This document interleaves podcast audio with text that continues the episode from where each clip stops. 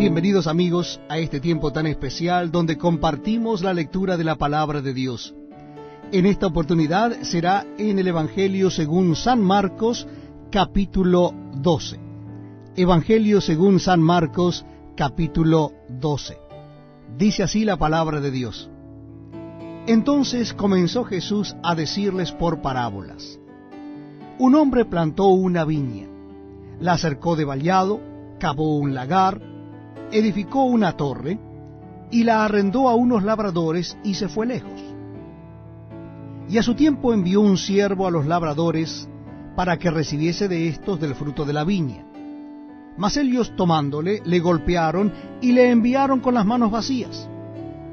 Volvió a enviarles otro siervo, pero apedreándole, le hirieron en la cabeza y también le enviaron afrentado. Volvió a enviar otro, y a éste mataron y a otros muchos, golpeando a unos y matando a otros. Por último, teniendo aún un hijo suyo, amado, lo envió también a ellos diciendo tendrán respeto a mi hijo. Mas aquellos labradores dijeron entre sí, este es el heredero, venid, matémosle y la heredad será nuestra. Y tomándole, le mataron y le echaron fuera de la viña. ¿Qué pues hará el señor de la viña? Vendrá y destruirá a los labradores y dará su viña a otros. Ni aun esta escritura habéis leído.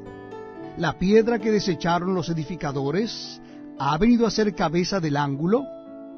El Señor ha hecho esto, y es cosa maravillosa a nuestros ojos. Y procuraban prenderle porque entendían que decía contra ellos aquella parábola, pero temían a la multitud y dejándole se fueron. Y le enviaron algunos de los fariseos y de los herodianos para que le sorprendiesen en alguna palabra. Viniendo ellos le dijeron, Maestro, sabemos que eres hombre veraz y que no te cuidas de nadie porque no miras la apariencia de los hombres, sino que con verdad enseñas el camino de Dios. ¿Es lícito dar tributo a César o no? ¿Daremos o no daremos? Mas él, percibiendo la hipocresía de ellos, les dijo, ¿por qué me tentáis? Traedme la moneda para que la vea. Ellos se la trajeron y le dijo, ¿de quién es esta imagen y la inscripción? Ellos le dijeron, de César. Respondiendo Jesús les dijo, Dad a César lo que es de César y a Dios lo que es de Dios. Y se maravillaron de él. Entonces vinieron a él los saduceos, que dicen que no hay resurrección, y le preguntaron diciendo, Maestro, Moisés nos escribió que si el hermano de alguno muriere y dejare esposa, pero no dejare hijos, que su hermano se case con ella y levante descendencia a su hermano. Hubo siete hermanos, el primero tomó esposa y murió sin dejar descendencia. Y el segundo se casó con ella y murió y tampoco dejó descendencia, y el tercero de la misma manera, y así los siete, y no dejaron descendencia. Y después de todos murió también la mujer. En la resurrección, pues cuando resuciten, ¿de cuál de ellos será ella mujer, ya que los siete la tuvieron por mujer? Entonces respondiendo Jesús les dijo, no erráis por esto. ¿Por qué ignoráis las escrituras y el poder de Dios? Porque cuando resuciten de los muertos, ni se casarán, ni se darán en casamiento, sino serán como los ángeles que están en los cielos.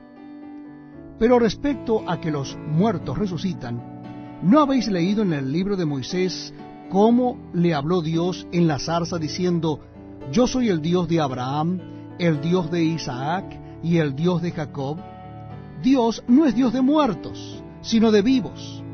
Así que vosotros mucho erráis. Acercándose uno de los escribas, que los había oído disputar y sabía que les había respondido bien, le preguntó, ¿cuál es el primer mandamiento de todos? Jesús le respondió, el primer mandamiento de todos es, Oye Israel, el Señor nuestro Dios, el Señor uno es. y amarás al Señor tu Dios con todo tu corazón y con toda tu alma y con toda tu mente y con todas tus fuerzas. Este es el principal mandamiento. Y el segundo es semejante. Amarás a tu prójimo como a ti mismo. No hay otro mandamiento mayor que estos. Entonces el escriba le dijo, bien, Maestro, verdad has dicho que uno es Dios y no hay otro fuera de él y el amarle con todo el corazón, con todo el entendimiento, con toda el alma y con todas las fuerzas, y amar al prójimo como a uno mismo es más que todos los holocaustos y sacrificios. Jesús entonces, viendo que había respondido sabiamente, le dijo, No estás lejos del reino de Dios. Y ya ninguno osaba preguntarle. Enseñando Jesús en el templo decía, ¿Cómo dicen los escribas que el Cristo es hijo de David? Porque el mismo David dijo por el Espíritu Santo, dijo el Señor a mi Señor, siéntate a mi diestra hasta que ponga a tus enemigos por estrado de tus pies.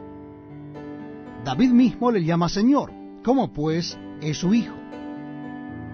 Gran multitud del pueblo le oía de buena gana. Y les decían su doctrina, guardaos de los escribas que gustan de andar con largas ropas y aman las salutaciones en las plazas y las primeras sillas en las sinagogas y los primeros asientos en las cenas, que devoran las casas de las viudas y por pretexto hacen largas oraciones. Estos recibirán mayor condenación. Estando Jesús sentado delante del arca de la ofrenda, miraba cómo el pueblo echaba dinero en el arca y muchos ricos echaban mucho. Y vino una viuda pobre y echó dos blancas, o sea, un cuadrante.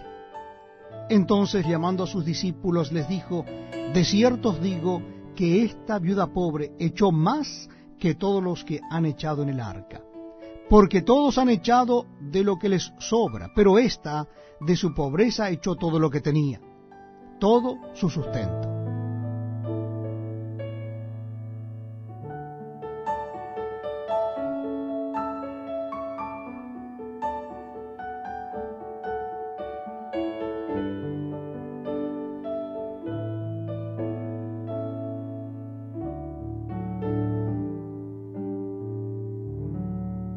Gracias por escucharnos. Puedes encontrarnos en SoundCloud como Podcast 7 Day.